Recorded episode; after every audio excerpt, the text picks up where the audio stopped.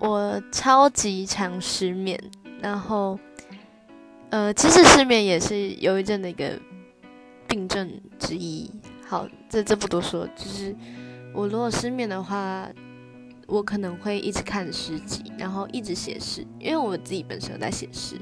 然后还有写歌也会写，然后我会把，就是因为我在身上，我其实认识了很多人。然后有一段是感，有些是感情，有些是友情，然后就是难免有一些都会走上就是决裂啊或分手，然后我会那些故事其实都让我自己很难过，然后我会把那些故事融进我的诗跟我的歌里面，就是去